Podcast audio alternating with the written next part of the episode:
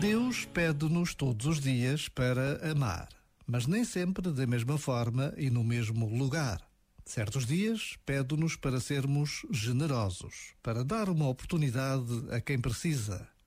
Outras vezes pede-nos, sobretudo, para ouvir, para ter a paciência de escutar. Mas há momentos também em que Deus nos pede simplesmente para estar, para ser uma presença amiga junto de alguém que precisa de nós. Já agora, vale a pena pensar nisto. Este momento está disponível em podcast no site e na app da RFM. RFM. I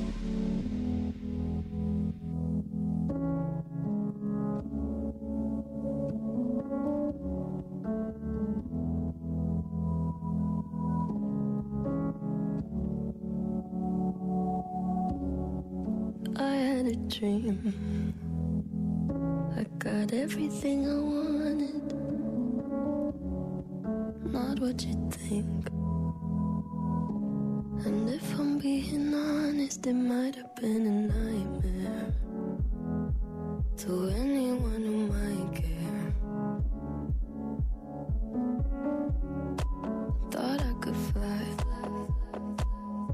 so I stepped off the golden. Nobody cried. Nobody even noticed. I saw them standing right there. Kinda thought they might care. I had a dream.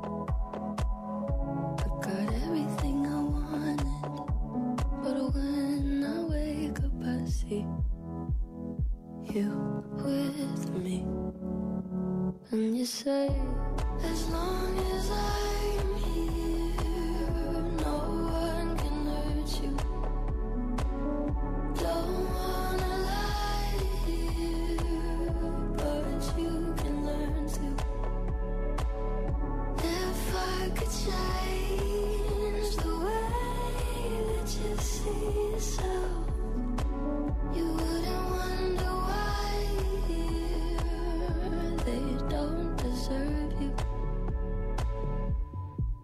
I tried to scream, but my head was underwater. They called me weak, like I'm not just somebody's daughter. It could have been a nightmare,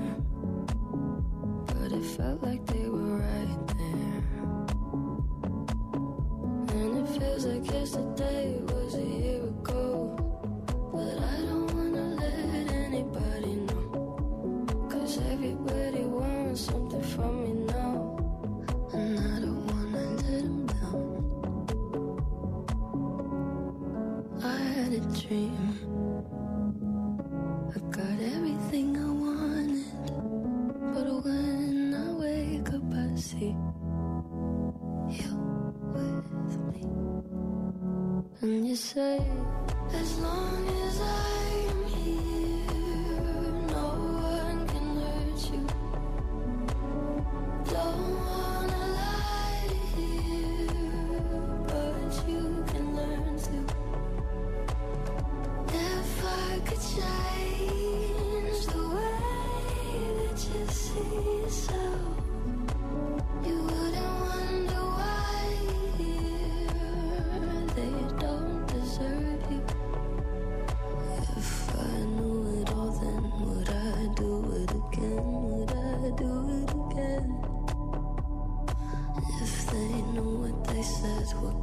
straight to my head, what would they say instead?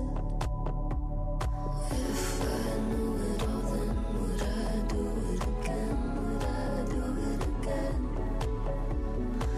If they knew what they said would go straight to my head, what would they say instead? De semana um bocadinho mais comprido, hoje a hora mudou, portanto pudeste dormir. Ah, mudou. Mudou, tá bem. mudou, ele já. Não estou a imaginar já as pessoas que só agora, a esta hora, é que lhe caiu a ficha. eh, Pronto, que a hora mudou. Não, É assim, não. a hora mudou, mas o meu filho não recebeu o aviso. Pois, os miúdos é sempre Acordou à mesma hora, não é? Acordou-nos